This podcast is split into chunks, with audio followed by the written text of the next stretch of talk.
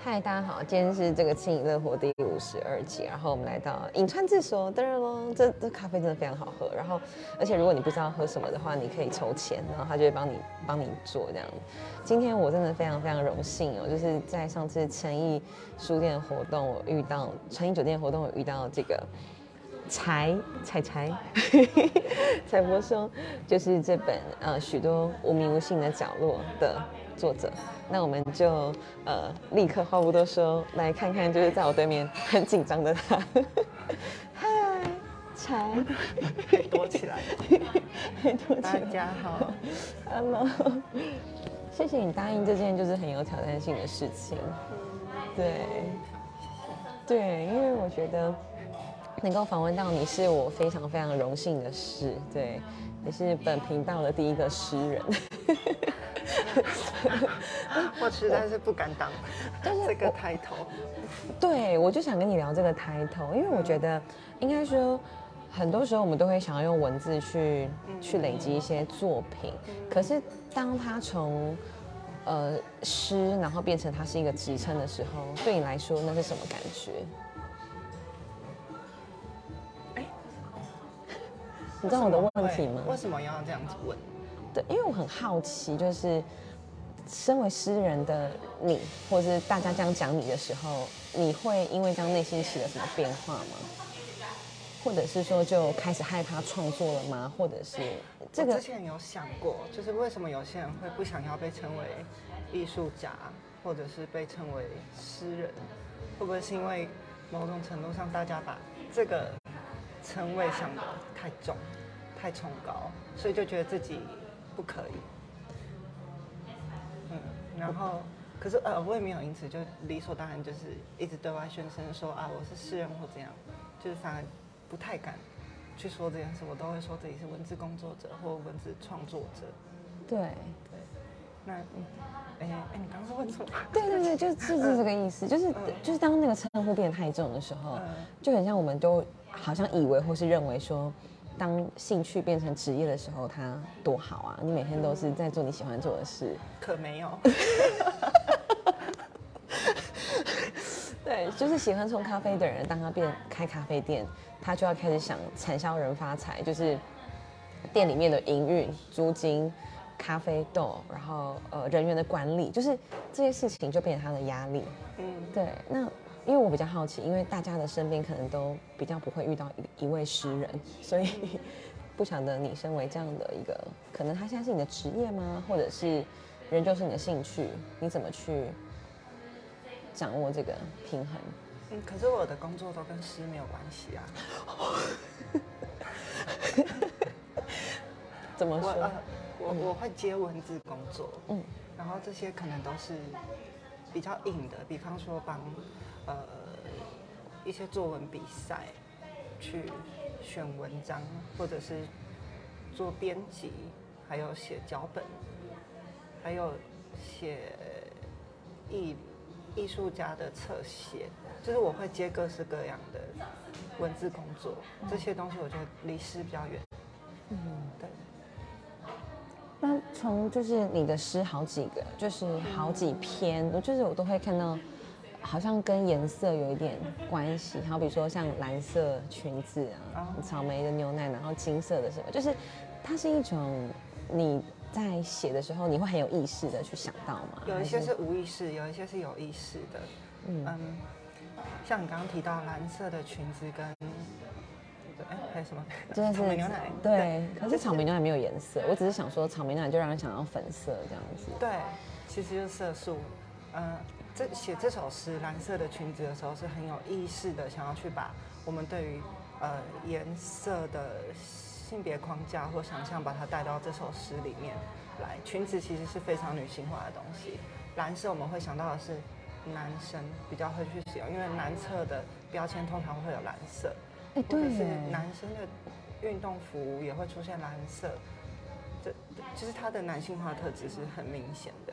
所以我就觉得，我想要把蓝色跟裙子这些东西放在一起，然后把它来写，嗯，跨性别的主题。对，这一篇也是你得奖的作品，对不对？对。当时就是得奖的时候的感觉是什么？我觉得那个也很不一样，就是得奖的感觉。好久，我想不起来。我应该就是在电脑前，然后看到这个消息，就想哇，好开心这样。对，然后就是进而还出了自己的这本这本书，对。我相信一定是就是有了非常非常多的累积，然后才可以 开始 集集结成一本作品。你在筛选的过程有没有什么样的想法或者是逻辑？当然，它都是跟你生命故事有关的。哎，我我在整理这本书的诗稿的时候，本来有六六十多首，然后最后好像就剩三十几吧。就删了好多，本来是想说把所有写过的时候放进去，但想想又觉得哇太丢人了，有些东西就我自己觉得没有那么完整，就没有放进去。嗯，所以有放进来的都是我觉得比较完整的。被遗落的那些不完整的会再出版吗？或者不完整的诗？目前目前他们都还没有败不复活。我有回头去打开要改，对，但就啊可能有一首。就一首，有有可能可以败不复活这样子。对，有一首有可能可以败不复活，其他就好像还好。因为我自己对于写诗这件事情我并不熟悉，我想要了解你说的完整是什么意思。嗯，可以举例吗？好比说用这本书其中一首你喜欢的，或是我觉得完整是我有没有好好表达出我要说的内容。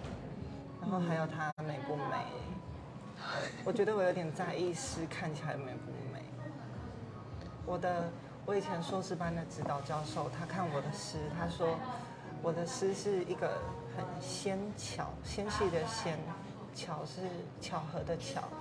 他说我的诗有一个纤巧的特质，因为我会一直呃精修去打磨那个字，我想要把它们抛光，所以。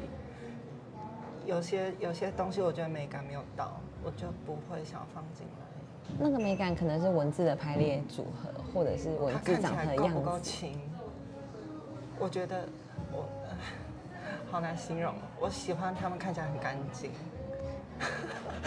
我我我好难形容。我我大概可以理解你要讲的意思，但是对哦，对，那因为我们刚在聊的时候。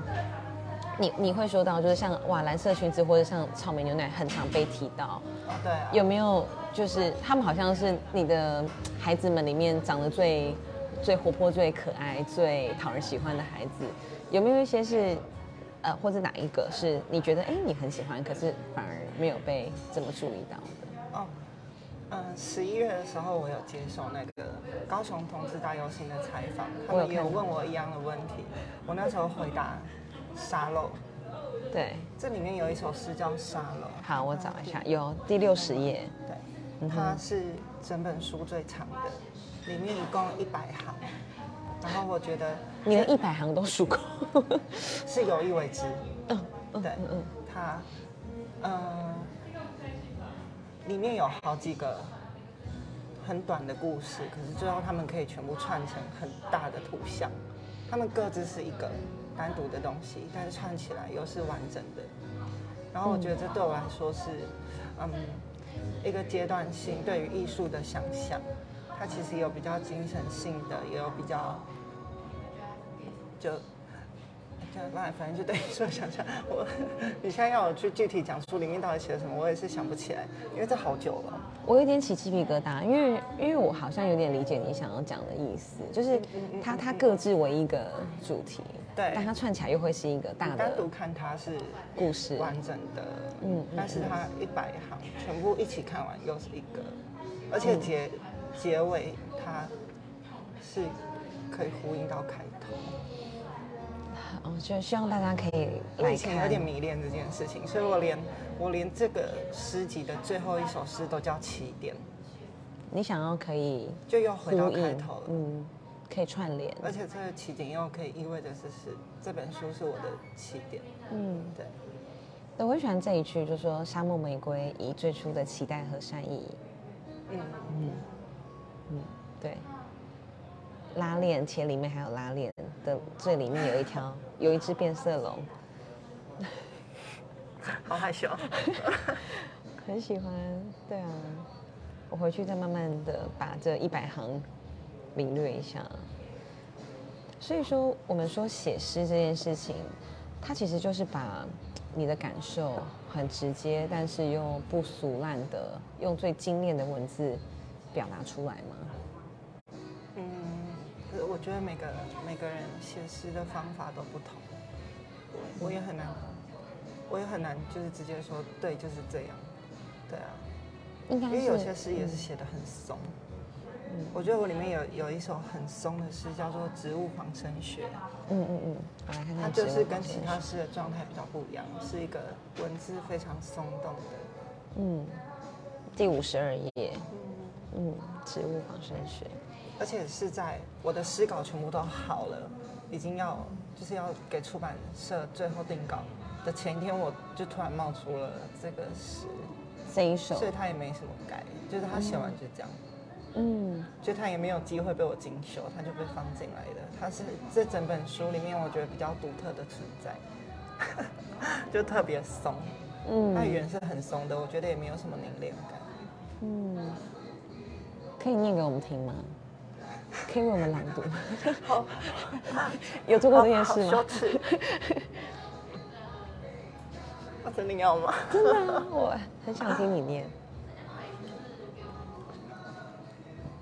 植物仿生学。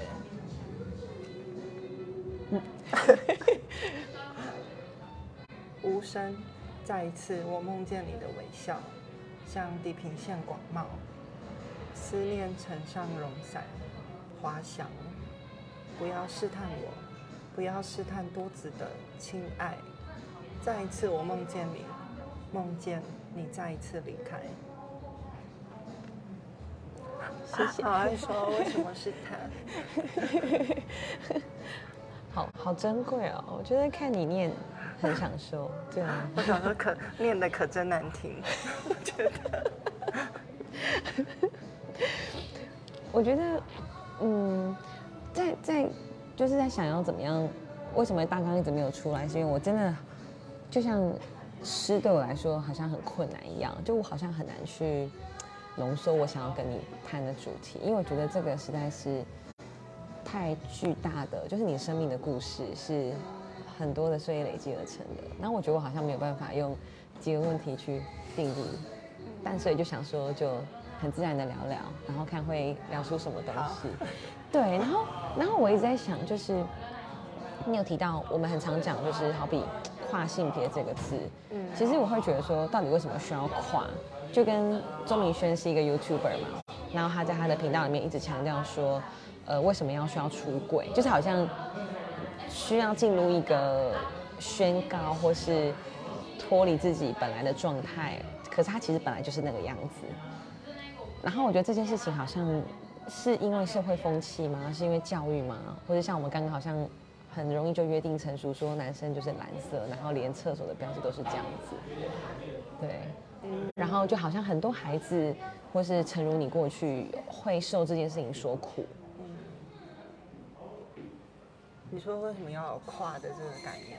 我刚刚只是一个心里的疑问，这样对。然后我觉得你很谢谢你，就是活出一个很好的形式，就是你从这里也跨了出来，所以你成了一个我觉得呃这个版本很好的样子，所以大家可以看到，可以去聆听，可以去关注这个议题。我不知道这是你本来的初衷，可是我觉得这是一个很好的，好比说让可能跟你一样为这所苦的人的一个出路吗？我不晓得。对，嗯，当我出这本书的时候，其实我我一直想要打预防针，就是我觉得我不能代表一个群体，哎，有有有，我知道你，我看到你有写，因为每个人都很不一样。嗯然后有些我身边有一些跨性别者，但是我离他们比较远，只是我知道他选择的状态，他也是原生男，然后跨成女生，但他选择的状态是维持很男性化的样貌，就是在约定俗成的状态下比较符合男性阳刚长相的那个样子，他甚至连胡子都不刮。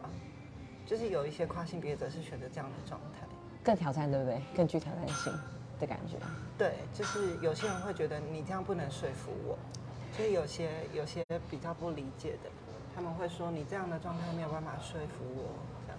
然后我觉得我你是一个跨这样子，对，然后我觉得我是一个比较符合服饰价值中大家觉得对对对跨就应该长这样的一个一个外形，所以我我一直觉得写在写这本书的时候，我一直想要区隔开来，就是我没有我没有我不能代表这个群体，这样。嗯嗯嗯。但但我觉得你没有刻意要夸，我觉得你这样子是因为你喜欢你这个样子吧，而且很好看。喜欢吗？就是最最舒服。就是你试试图留长头发，好像是对，几年前开始留，然后就一直留留留留留。对，有剪过几次，但还是就一直留长。我觉得留长点对我来说比较适合，就一直留长。你说很适合蔡博松这个名字我？不不知道哎、嗯，对，我觉得我很适合长头发，因为我我对自己的骨架比较没有信心，没有自信，所以我觉得长头发可以稍微遮盖。嗯，有吗？遮住了吗？真的非常好。我就觉得哦，视觉上可以阻断。可以可以。我刚才想你的名字的时候，都是木木头相哎这是关的。真名哎，这不是笔名或假的名字。给你看我的身份证哦，这是真名。这是真名哦。你有跟你父母聊过这件事吗？我觉得好有哎，趣哦。等一下，但我是不是要遮住一些重要资讯？好好，真的耶。那你有兄弟姐妹吗？有，我有一个哥哥，但他改名了，他有改过名字了，现在几几半年前而已。哼哼，他也是都是木木木。嗯，都是木，他的木还多我一个。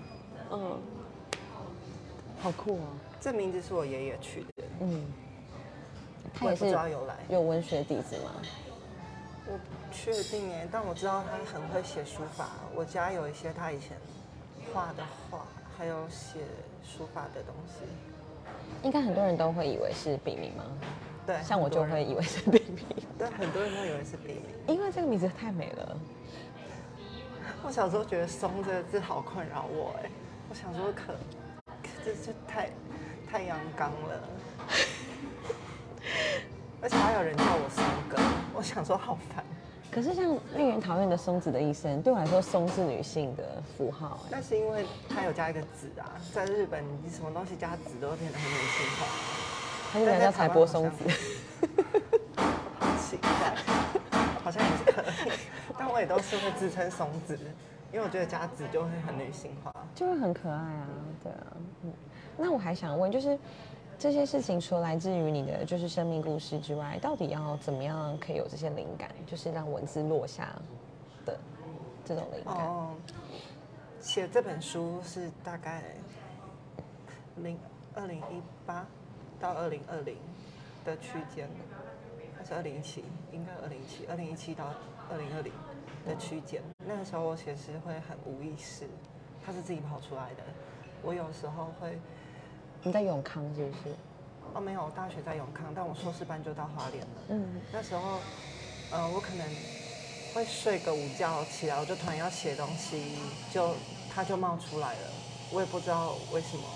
有一像里面有一首诗叫做《蜂蜜》，蜂蜜什么？嗯，蜂蜜在树枝的斜上，我蜂蜜安睡在树枝的上，对，这首就是我睡午觉起来，它就突然冒出来的，我就突然打开笔电，然后啪啪啪啪啪就把它写出来了，大概才十分钟，但后来有精修，这首有精修，只是它就是一个很自然就冒出来的状态。天哪，这件事情好神奇哦。但是这就是出这本书后，我有一整年的时间就处在无话可说的状态，然后最近比较从这个状态走出来，我觉得我写诗有一个比较大的改变，是我会有意识去想我要写什么，然后让它降落在一个精准的地方。现在比较可以掌握这个东西，以前没有办法，所以呃，现在你手上这本书里面的东西很多都是无意识的。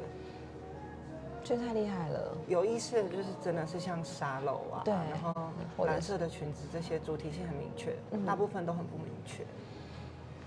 对，就是写完你问我他在说什么，我也是啊支支吾吾，我也不知道，他们都是自己跑来找我的。这跟你的所学有关吗？你的专业，你的所学？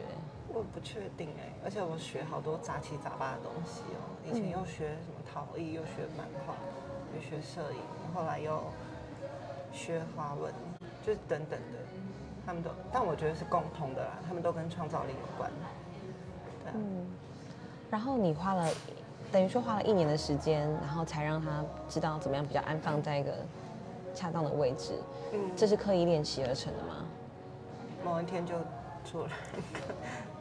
就是在结束了无话可说的一整年之后，再去写，就觉得自己有这个能力。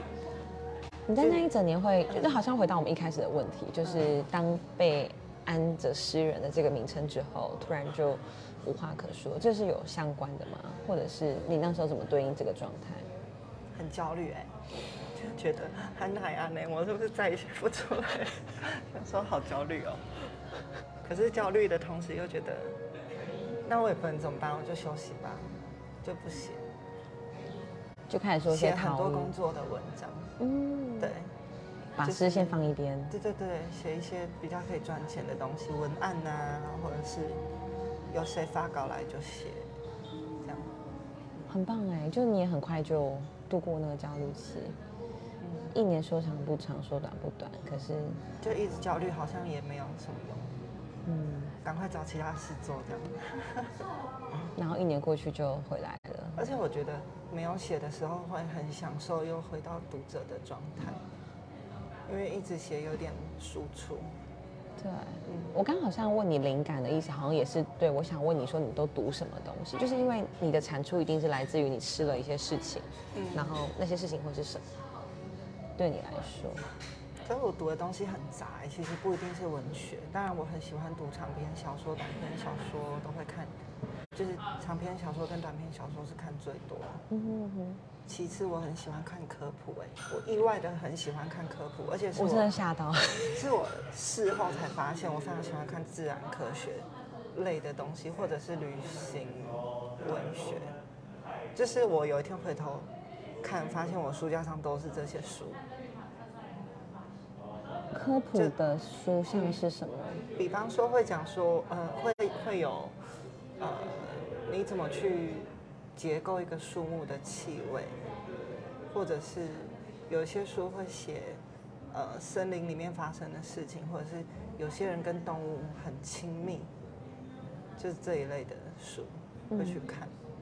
嗯，海的我好像看的比较少，但都是一些。花花草草的动物比较多。我我刚刚在也在想这件事情，就是你的呃，我匆匆这样子瞥过去，有一些文字会让我觉得很生态系，就是很像森林仙子的感觉。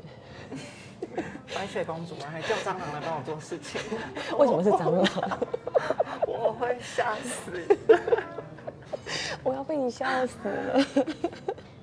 你太可爱了，好好笑，请他们帮我把就是房间里的脏物全部搬走，搬去。就你真的很木子系，就是很像是 就是飘在森林里面的一个精灵吧，文字的精灵吧，那种感觉。可能是朽木吧，或是被雷劈到的那种。你害我刚刚想为什么都忘，太开心了。你说你看到很多动物，就是我看到很多就是跟真的跟森林有关的。不管是像地址啊、植物啊、麦田啊、矢车局啊，就是外星人，嗯，的那个留下的一圈一圈的东西。对，就是就是对你讲说你喜欢看科普，所以它也会很自然的跟你的作品，我觉得会有很直接的关联，对吗？嗯，喜欢看那种什么不可思议的事事情，什么威尼，什么尼斯湖水怪，还有声音现象跟白化珊瑚。对，你很关心那个大自然发生的事情，还有雨季的生存弹性，对，很喜欢这些东西。那因为刚好提到说你在做的事情其实跟诗是没有什么相关，最近好像在尝试做一名芳疗师。啊，对，对啊，这个会想聊聊吗？好像。但最近有点遇到瓶颈，想说先不要，因为多谈的也是悲伤。可以可以聊聊啊，没关系，对啊，呃，聊聊瓶颈，或许又会很快过去了。每没关系。哦，好，就这样，就这样。好长的空拍，然后说没关系。身为一名主持人，就是要把这个空拍再接回来。啊，嗯，那不晓得哎，就是会有一个出版品之后，就会想要再出版吗？还是这是不会去想的事情？嗯，不会排斥有第二本。对啊，也一直陆续有在写，所以如果有机会可以集结起来，会，当然是很很乐意的。会有编辑一直问你这个进度吗？还是那但不会，我就是一个 nobody，没有人在乎我，好吗？因为我觉得现在能够出书都非常的了不起，就是很很多人都要很多人都可以出书，好吧？很多人都要自费出版啊，所以我是说能够有被邀稿的这个机会都是非常难得，对啊，嗯。我我是觉得自己没有那么厉害，我就是一你真的太个文字谦虚的劳动者。那你说像是你去写文案，或是写一些其他东西，怎么样的人可以来找你写这些东西啊？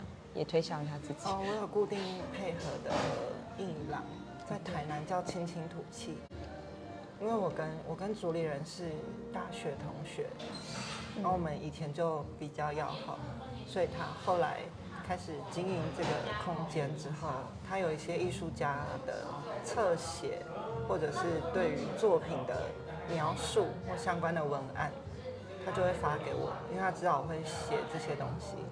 而且我们以前都是待在美术系，他要的那些语言我大概也能掌握，所以我觉得我们在合作上面蛮有默契。我觉得你在文字上真的是很跨领域哎，就是从我们刚刚讲到的森林啊、生态，然后到艺术啊，到那你要我作品、啊，写科普，我也写不出来，不行吗？办不到，不到。但你喜欢看这样子，喜欢看，嗯，清新土气，他是一个艺人，所以嗯嗯嗯，是很推荐去看的嘛，那个地方很。推荐诶，他们会固定有一些档期，就呃其实它就是一直有，然后会有各式各样的陶艺的艺术家在那边展览，都会跟陶艺有关系。但他们有，就是在我出这本书的时候，他们有很破例的让我在那边做文件展，展这些诗，是他们第一次没有跟陶艺有关，就好很赞哦感谢他，们。好赞！未来还会有吗？不知道哎、很多东西都是聊天聊聊跑出来的。对，像你过去在山鱼也有展，对吧？还哦，是是没有是讲座？讲座，对对对。嗯那未来你还会想有讲座吗？我们可以来办啊果我觉得我可以的话，嗯，你会喜欢什么样的主题？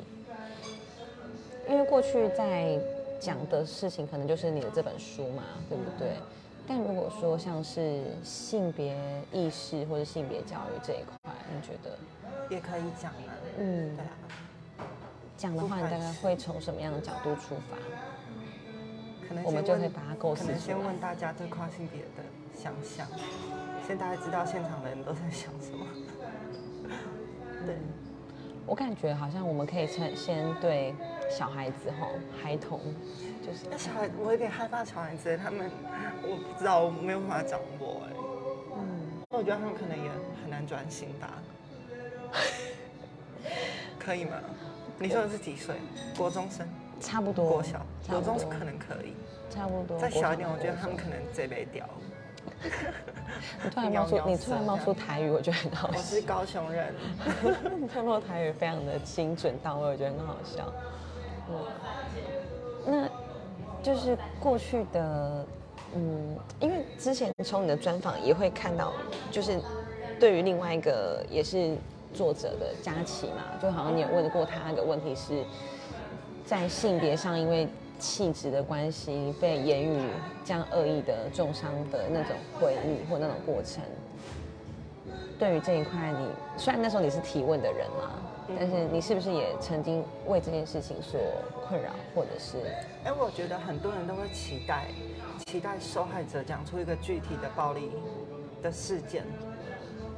可能好像是一个长期的状态，是不是？它不是其实，它不是其一实我觉得性别认同的那个名词啊，是它是堆积的，就是你每一天一醒来，你都会为你的整个身心不符的状态很焦虑，而且你会担心旁边的人怎么看你，这个人他的眼神不友善，那个人是不是在背后说你什么？就是你每一天都是处在这样的状态，他是没有办法停止。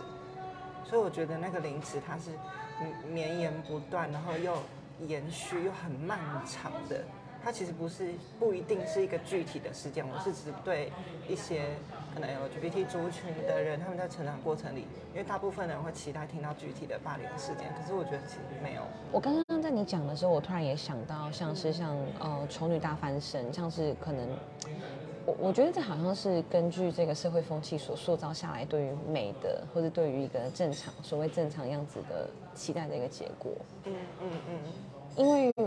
我好像就可以想到，呃，当时我在好比，当然没有说国外就一定比较少霸凌或是种族歧视，可是至少他们对于你是什么样子，好像是给予蛮高度的尊重，相较于台湾，或是你的选择，好像是哎，在国外比较会被称赞说，哎，你穿这样很好看。会有出现这样的赞美的话语。嗯，你说对，你你你吗？你那时候 去日本的时候吗？是在在澳洲的时候，对我有一段时间在澳洲工作，嗯，四个月而已。嗯，那时候就是穿喜欢的衣服会被称赞，就是因为它是符合你的样子，对吧？而不是它符合一个什么样的标准。对，我就觉得在那边生活状态比较舒服，真的。我没有，我就想到那时候我去万纳度的时候，他们在走在街上就会很自然的跟你打招呼。嗯嗯嗯。然后我那时候回到台湾，我也是很自然打招呼，然后别人就觉得我很怪。就是我就发现，哎，那是完全不一样的生活的方式，因为他们是很期待看到你很快乐的，因为它就是一个很快乐的国家。嗯嗯。对。所以，我我我刚刚在想的事情是，到底这件事情会怎么样被改变？就是我们不要有个期待的样子，可是我觉得好像很困难。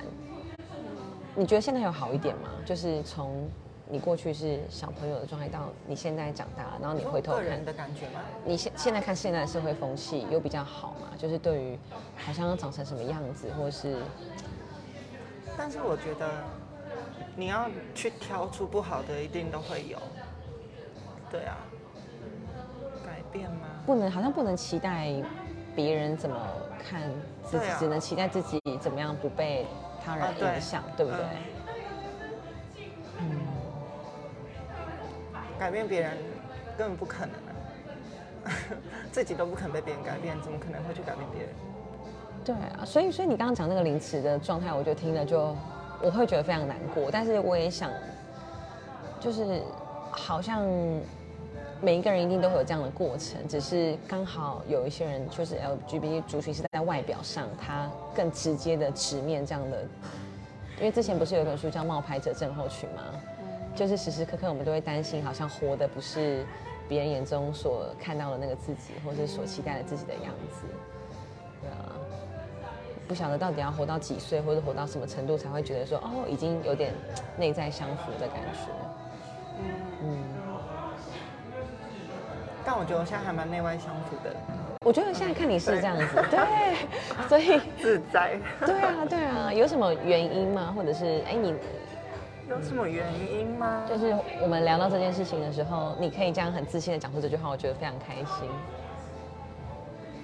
哎，我不知道哎。对啊，从什么时候开始的？他可能也不是一个具体的事件，对不对？而是一个。突然有一天，像今天，然后你突然觉得，嗯，我觉得我 很可以了，这样子。但也有会觉得自己身心不能相符的时候，比方说要跟亲戚吃饭，我就不可能化妆，不可能，因为我家人不知道我的状况。嗯，这叫状况吗？我家人不知道我的性别认同。哦，真的？嗯。他们也没看过你的书吗？没有，哎，他们不知道这本书的存在。嗯这个是。我超惊讶，到底今天有几个爆点？除了本名之外，好好笑。对，会是一个想要去挑战的事情吗？还是他不不不不被不被允许或不可能这样子？就是我之前就有跟一些朋友讨论过这件事情，然后结论就是，我们我们必须等到爸爸妈妈的爸爸妈妈都死光了，你的亲戚不会再有任何理由聚集在一起的时候，你就可以做自己做你。自己，因为那时候就是你们家的家务事，不会牵扯到任何外人。会不会太直接？可是这是这是一个很好极端哦。嗯，他是他是这这是一个好方法，他是一个好方法，没错就。等他们都死光，你才可以讲。嗯，对，了解。所以他是一个完全没有办法开启任何对话如空间。因为每个人家庭状况不一样、啊，当然然我觉得我家庭的状况就是，你只要一讲了，所有亲戚都会围剿你，都会来围剿我啦。那我就会觉得好哦，你会无故连。累你的对，就会觉得我的爸妈其实不需要被亲戚这样子围剿，这就是我们家的要去沟通的东西。嗯我自己觉得我这些亲戚我跟你们又不熟，你们凭什么这样？就是会不会意见太多？会对，会，嗯所以我就觉得真的必须要等到我爸爸妈妈的爸爸妈妈都死光了，再来谈这件事情，他比较可以专注在单纯的我们家。了解了解。对，嗯，我我但我没有期待他们早点死，或者我没有那么坏心眼，我只是觉得大家都会问我要怎么处理这件事情，那我给出的答案就是，对我必须等长辈死掉，哦我才能去处理，这就是我现阶段的答案。可是大家问你，你也会觉得很烦吗？会吗？不会啊，哦因为很多人真的都不太了解，那就回答就好了。嗯，对。对，但听起来很恶毒，我没有我没有恶毒，不不会不会不不会，我觉得听起来很自然，因为那是那是现况，那是现况，那是事实。但我还是。很爱我的爸爸妈妈的爸爸妈妈的。大家会知道的，对，嗯，我觉得更恶毒的应该是出于不了解，然后就期待你怎样怎样做的，嗯，的的的的的状态吧，对啊，这可以看留言吗？可以，可是没有人留言，对，哦，是这样。对，原来整理头发，对对会开始剪。我可以看到你过得很自在，我就很开心，对吗？嗯。那你有想过说，如果说还有第二本的话，你会叫什么？因为我很喜欢你的书名，哎，许多无名无姓的角落。这是被改过的，嗯，要说说看吗？顺便打一下书。嗯嗯，他一开始是叫那个有呃留住一切亲爱的，这其实是约翰伯格的书名，但我真的太喜欢了，我就想要把它挪挪为己用，因为我觉得过去发生的事情就是把他们留住了嘛，嗯。所以我想要把留住一切亲爱的这东西来当自己第一本书的书名，但后来。后来有收到我们经销商吗还是什么？他就说同期有约翰伯格的书要出，这样就会撞。跟的真的就是刚刚好，他的书要出啊，对这样子所以后嗯，来就改成许多无名无姓的角落，你就出了这样子。因为里面有一首同名的诗，嗯嗯嗯，然后我觉得很能南瓜，嗯，某种阶段的状态，七十四页。嗯，嗯。哦，这这一篇好好看哦。嗯。好想要你念哦，但是没关系，你刚才已经念过了。谢谢你。那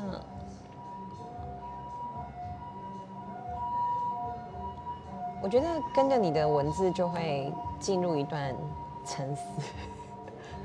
我凭什么？不是不是我刻意为之，可是就会觉得好像很想要跟你去体验你当下写下来的这种感觉，或者是这种心心情上的起伏吧。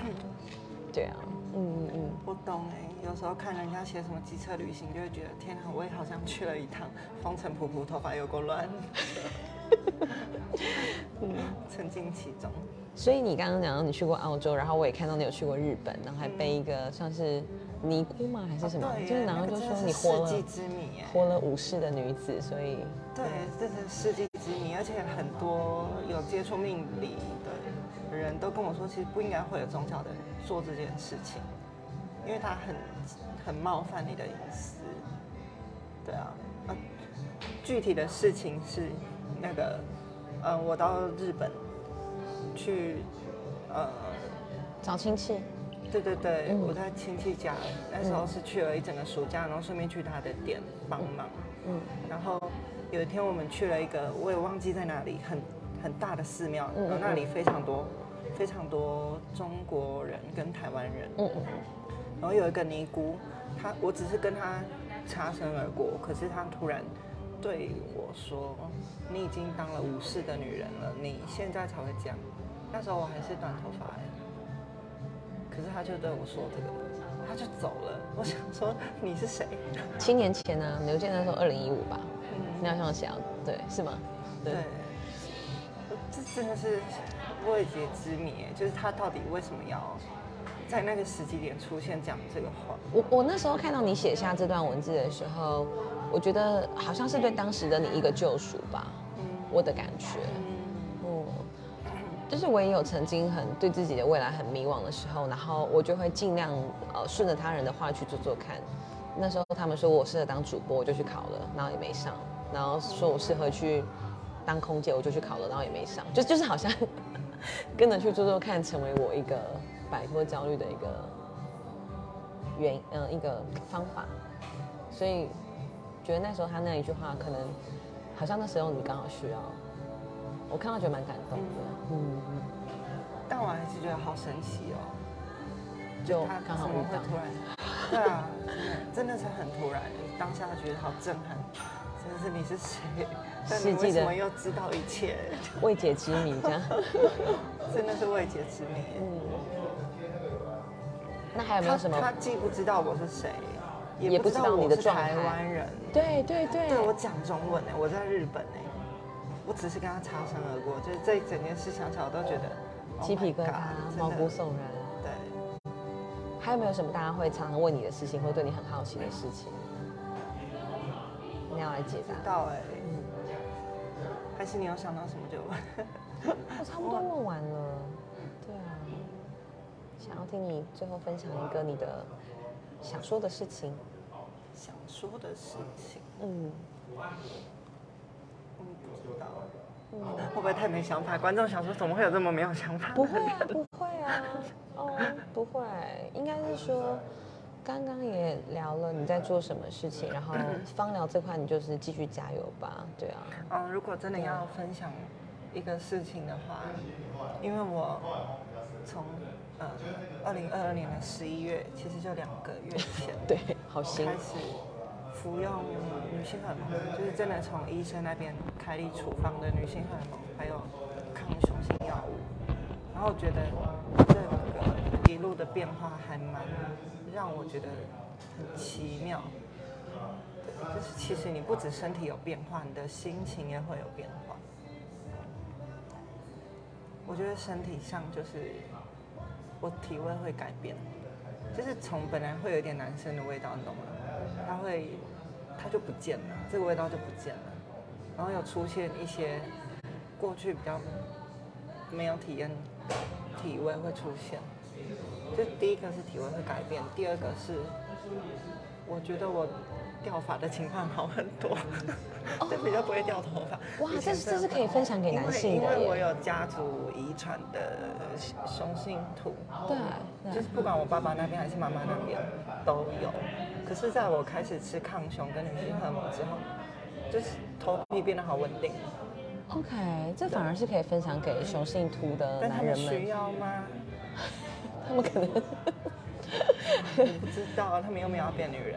但是就是头发这件事情，原来这件事情是可以治得了的。嗯，如果如果是如果秃头是雄性雄雄性秃的话，对，比较有可能会去改变。嗯，然后还有一些变化是，我觉得我肌肤变得比较柔软，就真的会有女生的柔软度。可是现在还是在一个正在变化的状态。你可以摸摸看，我觉得是算蛮软的。突然就摸起了湿人，很很软哎，对吧？有变柔软。我不知道你本来是多硬，所以 超奇怪对话。对，就是皮肤会变柔软，然后呃皮肤变很好，就是因为你的皮脂出油量会减少，对，所以皮肤也跟着变好，这是一点。那你有一一直要服用到什么地步吗？或者是到死吧？哦，一一直下去，因为我不会自己产生女性荷尔蒙，我没有子宫。嗯嗯。好。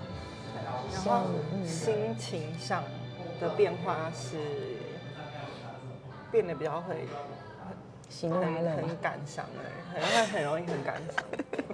你就知道这些女人们，就是我真的觉得有变化，你知道吗？就是我之前有看一个，有一个有一个，她本来是 lesbian，后来他想要跨过去做男人，嗯的一个分享，他就说她服用男性荷尔蒙的副作用就是脾气会变暴躁，所以我就觉得哦，所以这些荷尔蒙真的有差吗？就是但大家服用起来真的是有这种感觉，然后我就觉得自己真的变得好多愁善感，就 我真的是到年底都想说这个人怎么这么爱哭，我都快被自己气死，就是很容易有情绪波动这样，然后情感需求变得很高。好有趣哦。我真的觉得这是一连串很神奇的变化跟旅程。对，用旅程讲蛮好的。嗯就是虽然一开始我们在讨论的是到底有没有需要跨，可是真的在进行跨这件事情的时候，反而就可以感受到本来自己所没有的东西给带来的一种更深层的感受。对，然后还要开始跟身边的女性朋友们学习什么穿穿内衣。我想说好困难啊呐、可是其实我都穿运动胸罩，你可以参考我的做法。好紧绷这个太好哦。我想说真的是有够不舒服的，贴 OK 绷吧，我觉得可以，真的好不舒服哦。好贴 OK 都可以，或者贴胶带。对，想说可以可以看不到就好了。对啊，对啊，而且你都穿蛮宽松的，不然不穿应该没关系吧？啊，对我现在就没有穿。对啊，像很多国外的人都是几乎是 free 的状态，嗯对啊，嗯，很期待你重，新适应自己身体的样子。期待你未来的更多的变化，再跟我们分享，也期待新的一集，慢慢来。好，谢谢柴松子，好，拜拜。根本就没有人看吧？没有啊，因为我都没有，我都没有预告啊。好啦，先这样喽，拜拜。你可以用几个表情跟我们说再见。拜拜。